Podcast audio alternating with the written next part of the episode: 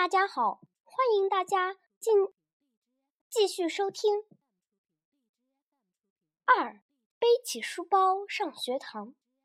小辫子开关。马明家的同桌是个女孩子，叫毛毛虫。那是马明家给她取的外号。毛毛虫梳着两根长长的辫子，辫子很像绳子。马明家有时候喜欢它，有时候讨厌它。比如马明家忘记带橡皮的时候，就会喜欢毛毛虫。把你的橡皮借给我用用好吗？毛毛虫好像带着粮食一样，总是带着好几块橡皮。他会立刻送给马明家一块很大很大的橡皮。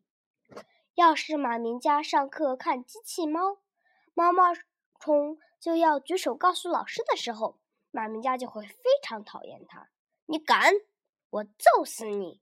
毛毛虫很勇敢的就要举起手来了，马明家只好不看。一天下课的时候，马明家把一只空矿泉水瓶在毛毛头的头上一抛一抛，当球玩，常常一不小心就掉在毛毛虫的头上。等到掉到第八次的时候，毛毛虫拿到空瓶子，不再还给马明家了。马明家就抢，可又抢不到。于是，他一眼盯上了毛毛虫头上的绳子一样的辫子，伸手狠狠一拉，毛毛虫“哇”的叫起来，马上就乖乖的把空瓶子还给了马明家。嘿，这还真是个好办法。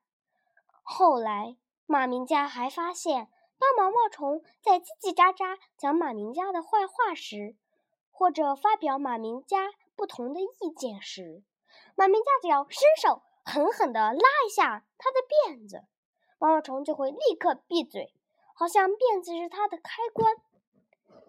自从有了这个发现，马明家再也不害怕毛毛虫勇敢地告状了。相反，他好像成了毛毛虫的爸爸。毛毛虫样样都听爸爸的。可有一天，毛毛虫没来，第二天还是没来。马明家感觉奇怪了，就跑去问老师。老师说毛毛虫不会来了，他跟爸爸妈妈到加拿大去了。马明家觉得自己的身体的某个部位。轰的一声，好像是手掉了，也好像是脚掉了。当马明家回到教室，看看身边空空的座位，竟忍不住在桌子上轻轻地哭起来。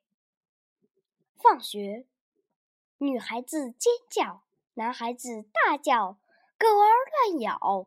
放学了，猫儿跑，马儿惊。小鸟儿飞起，躲进树里。小猫头鹰醒过来，睁大眼睛。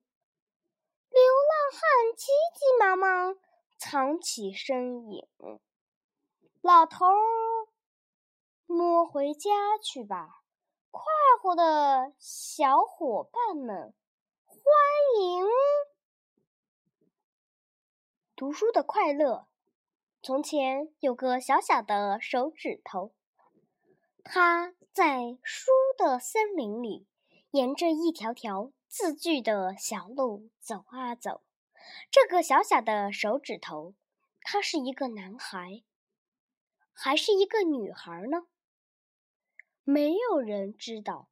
他不停碰到好多小朋友，一字字。一行行，一段段，一页页，他走啊走，走到书林的中心，一路交了越来越多的朋友，大家都走同一条路，一片树叶，又一片树叶，一个朋友又一个朋友，一棵小草。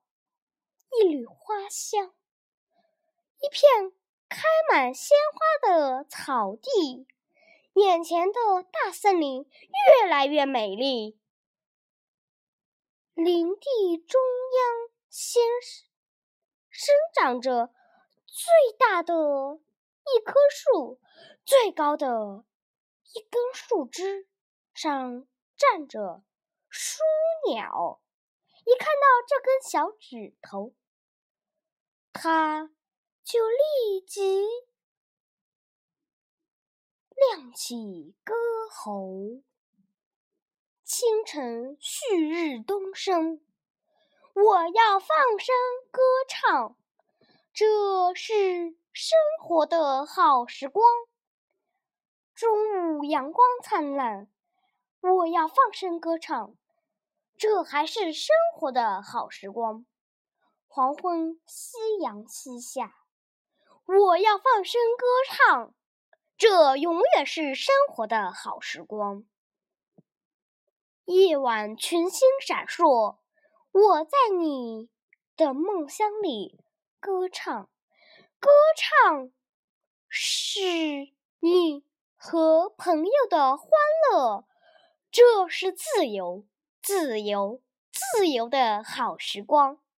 生命的大书就这样写成，听我的，早点读它吧，快乐的书。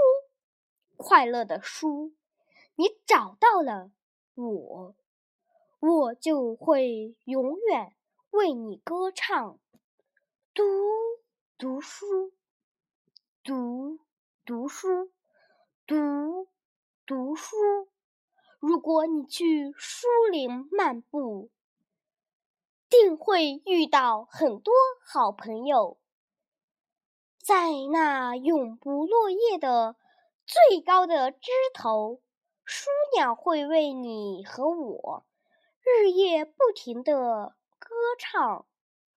读读书，读读读书，